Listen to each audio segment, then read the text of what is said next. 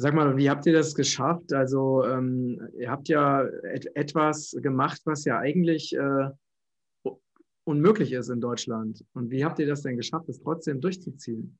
Das war mein zweites großes Lernfeld, wo ich jetzt auch merke in der Corona-Situation, dass ich da einen langen, langen Vorlauf habe von zivilem Ungehorsam und von sich durchwursteln und durchlabyrinthieren. Es gibt ja viele Familien, die ins Ausland gehen von vornherein, die das schon so mhm. einplanen. Wenn die Kinder ins schulpflichtige Alter kommen, sind wir erstmal ein paar Jahre weg. Mhm. Ähm, was aber natürlich ein großes, für manche nicht, aber für also einfach ein großes Opfer äh, ist. Und es gibt ganz viele, die sich durchwursteln.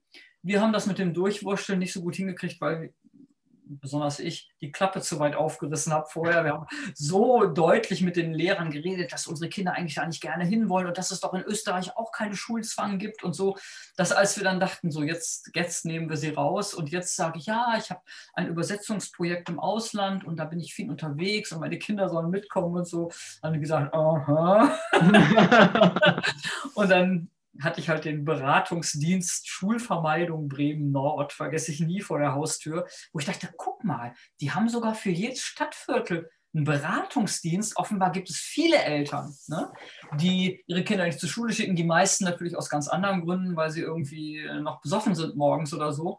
Aber einige eben auch aus diesen Gründen.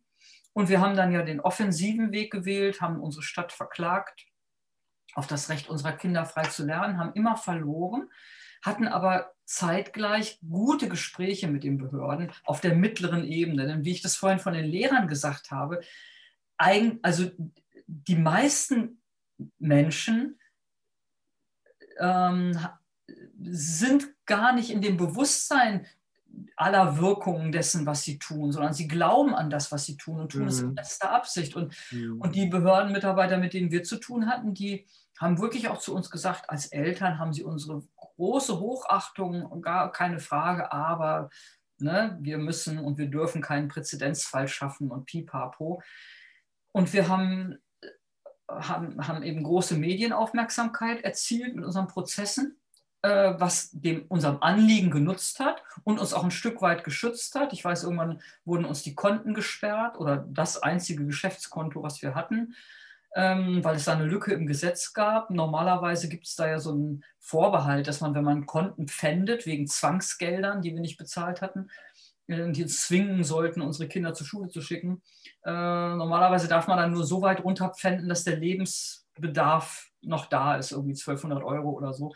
Aber bei Selbstständigen gilt das irgendwie nicht. Das war Aha, der okay. dann eben so und äh, also das war dann schon aufregend, aber ähm, wir sind dann mit großem Tamtam ins Ausland gegangen, sind aber nur ein paar Wochen weg gewesen und dann wieder zurückgekommen und haben im Grunde die ganze Zeit unterm Radar gelebt. Allerdings dadurch, dass, dass es so einen Wirbel um uns gab, waren die Behörden im Grunde heilfroh, wenn wir die Klappe hielten. und äh, es mhm. kam dann einmal im Jahr ein netter Polizist zu uns, der sagte, ähm, ja, ich wollte mich nur erkundigen, sind Ihre Kinder immer noch im Ausland? Mhm. bin nur gerade zu Besuch. ja, wollte ich nur wissen, Haken dran. Aber das war natürlich eine Sondersituation. Mhm. Und ich berate und habe auch schon seit vielen Jahren sehr, sehr viele Eltern beraten und gerade alleinerziehende Mütter äh, für die ist es sehr gefährlich, ähm, diesen Weg zu gehen, weil das Jugendamt da ja leicht dann Unheil wittert und ähm, im Bewusstsein der meisten Menschen eben jemand, der sein Kind nicht, von der, nicht zur Schule schickt, diesem Kind Schreckliches antut. Mhm. Und das ist eigentlich das Hauptproblem, denn ich habe damals gelernt, was mir jetzt in der Situation sehr zugute kommt, die Gesetze sehr genau zu studieren und das ist auch noch ein ganz wichtiger Punkt. Wir sind so gewohnt, etwas zu lesen und den, und den Sinn rauszulesen, wie es gemeint ist. Aber in Bezug auf Gesetze, an die man sich nicht unbedingt halten möchte, ist es wichtig, andersrum zu lesen und zu gucken, wie so ein Anwalt, wo sind die Lücken? Was sagt dieses Gesetz nicht? Und wenn man da genau liest in Bezug auf Bildung, wäre eigentlich es ganz leicht möglich, freies Lernen zu erlauben, wenn es einen gesellschaftlichen Konsens darüber gäbe und wenn es in, der, in dem Interesse derjenigen, die hier ähm, sich über uns aufgeschwungen haben, äh, wäre, dass wir uns entfalten. Das könnte man. Ne? Aber wie ein Richter dann gesagt hat, ähm, das weiß man doch, dass Kinder in die Schule müssen. Da mhm. braucht er jetzt gar keine Beweisanträge von, von mir, äh, wie gut das ist und was für tolle Ergebnisse das bringt, wenn Kinder nicht in die Schule gehen und frei lernen. Das weiß man. Das ist einfach so. Also ich meine, das kennst du sicherlich auch, das weiß man auch, dass Menschen Fleisch brauchen. Ne? Mhm. So. Ja, genau. genau. Erzähl mir doch nicht, das ist doch einfach gelächerlich. Ne? genau. Das war schon immer so. Und das, und, und das ist, ähm, ja, das ist ein, ein, eine ganz wichtige Erfahrung, die ich da gemacht habe und die mir heute auch hilft, ähm, Eltern zu ermutigen. Denn das, was uns am meisten fehlt, ist einfach wirklich der Mut. Der Mut, etwas zu tun, was verboten ist, der Mut, ähm, die Lücken zu suchen, der Mut, es anders zu machen als die anderen. Und das war für mich genauso. Ich habe also ich habe auch sehr sehr viel Angst immer wieder besiegt, sozusagen. Ne? Gerade wenn es jetzt um Kinder geht, ist man ja sehr verletzlich. Ne? Mhm. Sorgerechtsentzug und so, wenn der dann äh, droht. Aber äh, ja, ich habe es geschafft und im Rückblick war es dann gar nicht so schlimm. Aber äh, mhm. diesen, diesen Mut, und da habe ich eigentlich auch noch einen Berührungspunkt, da möchte ich dich noch mal was fragen. Das habe ich in unserem letzten Gespräch vergessen. Ich merke nämlich, dass bei mir das größte Hindernis, um mich nicht so zu ernähren, wie es mir eigentlich am meisten liegt und, und, ähm, und, ähm, und entspricht, eigentlich das Soziale ist. Mhm. Weil das Essen mhm. ja eine, ein sozialer Akt ist und, mhm. und man hat bestimmte Assoziationen und wenn jemand, also immer wenn ich eben ganz konsequent meine eigene Ernährung mache, ja, dann, dann fällt dieser Berührungspunkt auch weg. Und ich habe mhm. dann auch gemerkt, als ich darüber nachgedacht habe, gerade als ich jetzt dein neues Buch äh, gelesen habe, ähm, ich, dadurch, dass ich das mit dem Freilernen gemacht habe und, und andere Dinge, ich, ich bin schon so komisch für die meisten Leute, was ich tue, dass das Essen für mich immer eine Möglichkeit war, ähm, Gemeinsamkeit herzustellen. Mhm. Mhm. Und deswegen habe ich dann immer wieder dann eben doch mit einem Kaffee getrunken und, und so. doch Kuchen ja, ja. gegessen und so. Einfach, mhm. weil ich da nicht auch noch komisch sein wollte. Ne? Und das ist mhm. ganz, ganz spannend. Äh, das ist mir im Grunde jetzt anhand, ich halte dein Buch auch nochmal hoch, anhand äh, deines Buches klar geworden, ja. Ähm, weil ich mich gefragt habe, Mensch, eigentlich habe ich das ja auch vor 35 Jahren schon gemacht und gewollt und getan und hatte immer wieder Phasen und bin immer wieder davon abgekommen. Und warum eigentlich? Und, bei, und dieser soziale, ja, dieses Essen als, als, als soziales Ereignis und mhm, dieses mhm. leichte Unbehagen, was viele Leute schon befällt, wenn sie zusammensitzen und alle trinken Alkohol und einer trinkt nicht Alkohol. Ne? Ähm, oder eben, wenn einer dann kein Fleisch und so weiter. Das hat ja was mit unseren Instinkten zu tun. Und kennst du das und wie gehst du damit um? Also, jetzt mhm. abgesehen davon, dass du da knallhart das durchgezogen hast für dich, ne? Also für mich ist es das so, dass ich ähm, da immer dem Prinzip gefolgt bin, also ich und mein Körper stehen wirklich an erster Stelle. Ne? Mhm. Und ähm, ich will also das leben, was auch meiner Vision entspricht. Das heißt, also wir wirklich die, die besten Lebensmittel geben. Und, ähm, und naja, und habe das halt wirklich auch immer, also mache ich ja auch immer noch, das ist wirklich kompromiss, weitestgehend kompromisslos durchgezogen. Und meine Erfahrung ist, wenn ich selber damit im Einklang bin, dann äh, haben die anderen damit überhaupt kein Problem. Also das ist wirklich dieses, wenn, also weil ich da absolut, ne, ich war ja leidenschaftlicher Verfechter dieser, bin ich ja immer noch, dieser Ernährungsform. Und ja. ich habe dann eher erlebt, dass Leute gesagt haben, so, das ist ja spannend oder so, ne? Oder das könnte ich nicht. Wie machst du das? Also eher dieses, also ne, ich habe mehr, also viel weniger jetzt Abwehr erfahren, als eher so, dass ich die Leute dadurch inspiriert habe und die mich dann gefragt haben, nee, kannst du mir was zeigen oder wie geht das, wie machst du das und so. Also ich habe damit wirklich sehr, sehr gute, also ich ne, also das heißt, um es mal noch vielleicht auf eine andere Ebene zu bringen, ähm, ich habe mein Feld gesetzt ne? und ja. habe mich nicht mein Feld dem anderen Feld untergeordnet. So, und, und dadurch, dass ich mein Feld einfach so groß, ne, also so groß da präsentiert habe, natürlich nicht bewusst, aber dadurch ähm, hat es die anderen, die haben sich ja an diesem Feld angepasst. Auch, ne? Ja, das verstehe so, ich. Und, mhm. und wahrscheinlich ist es einfach so auch, dass mein, ich habe mein Feld, was eben das mit den Kindern ist und, und wie Kinder sich entfalten, das habe ich auch ausgebreitet, ohne Rücksicht auf Verluste, weil es meins war. Und dieses ist eben eher so ein, ein Randgebiet für mich. Ne? Und mhm. äh, deswegen war ich da vielleicht nicht so sicher oder so konsequent. Ähm, das kann gut sein. Also, also das, und, oder vielleicht war ich auch einfach müde und dachte, äh, irgendwie dieser große Bereich, wo ich wirklich äh, sozusagen ähm, sehr unter Beschuss immer stand, ähm, reicht sozusagen. Also einfach, ich, dass ich dann auf einer anderen Ebene im Sozialen, gerade jetzt nicht mit fremden Leuten, aber mhm. so mit denen mit Verwandtschaft und so weiter, das Bedürfnis habe, einfach dann doch mal einmal dazuzugehören und so zu sein wie die anderen. Aber gut, das ist total, total interessant und ich gebe dir vollkommen recht.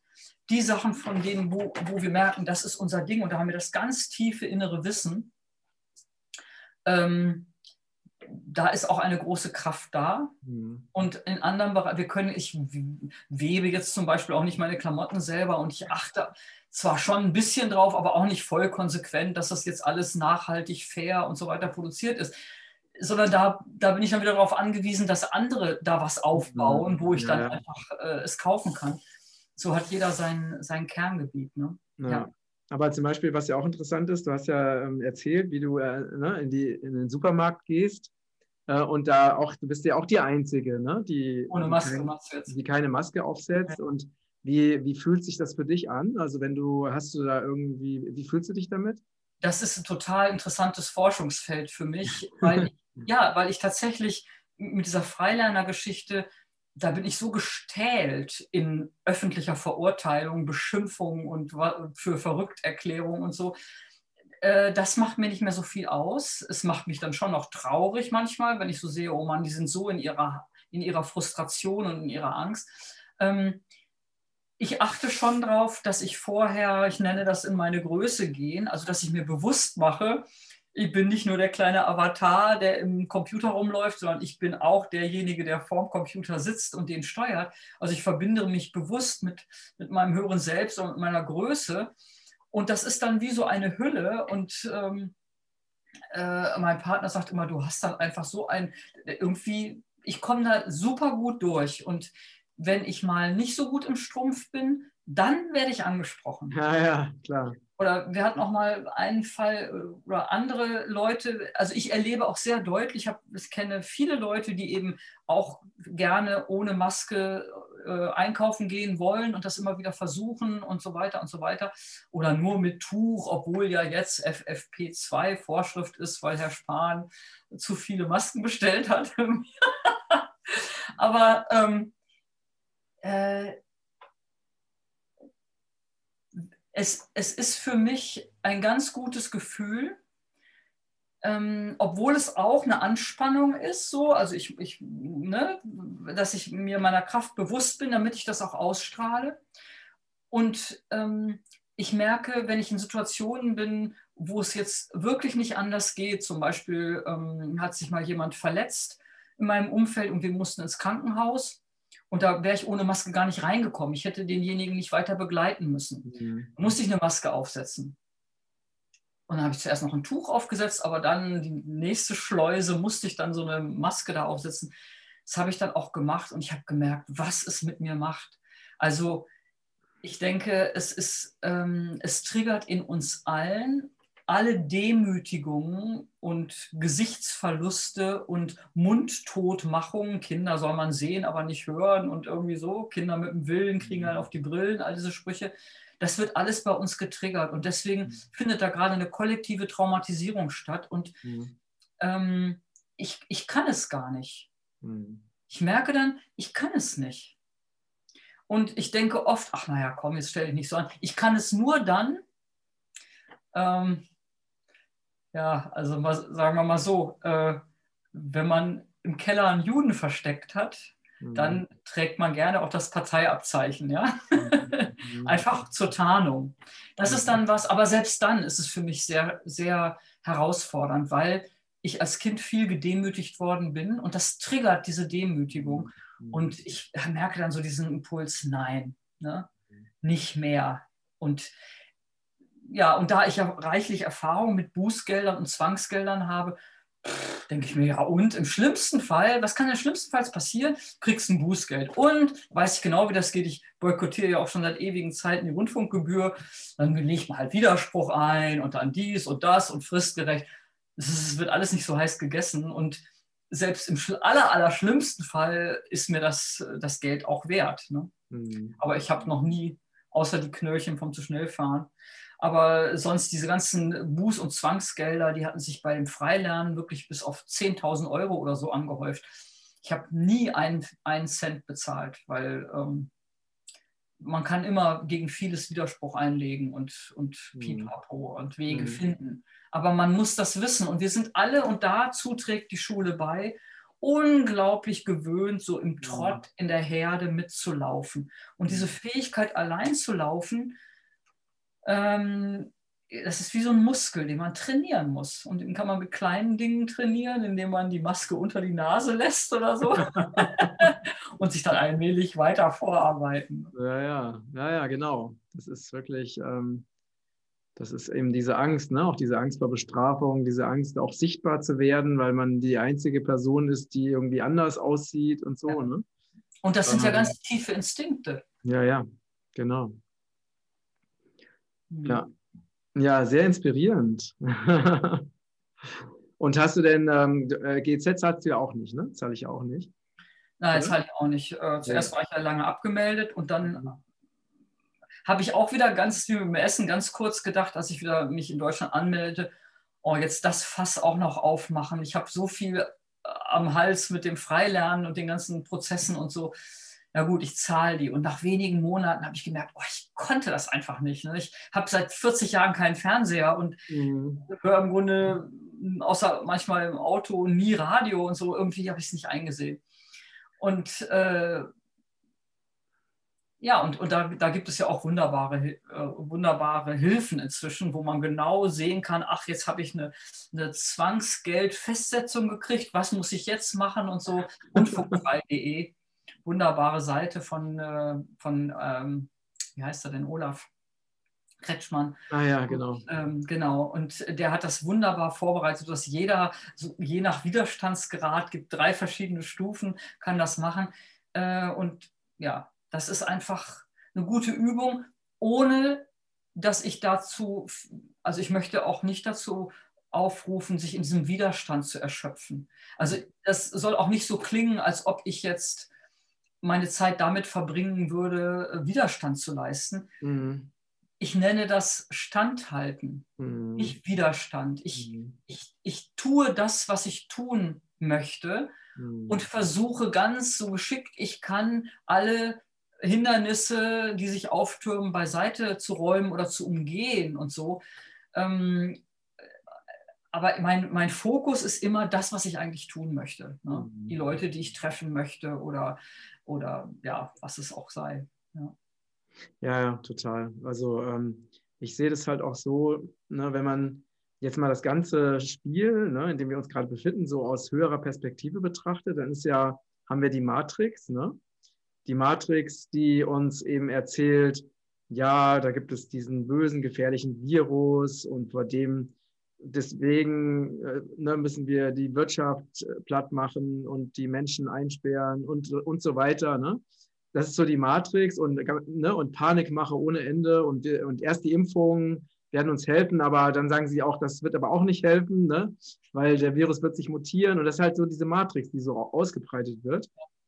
Und, ähm, und wir haben ja wirklich die Wahl, ob wir diese Matrix als unsere Realität akzeptieren. Das ist ja wie ein Angebot. Ne?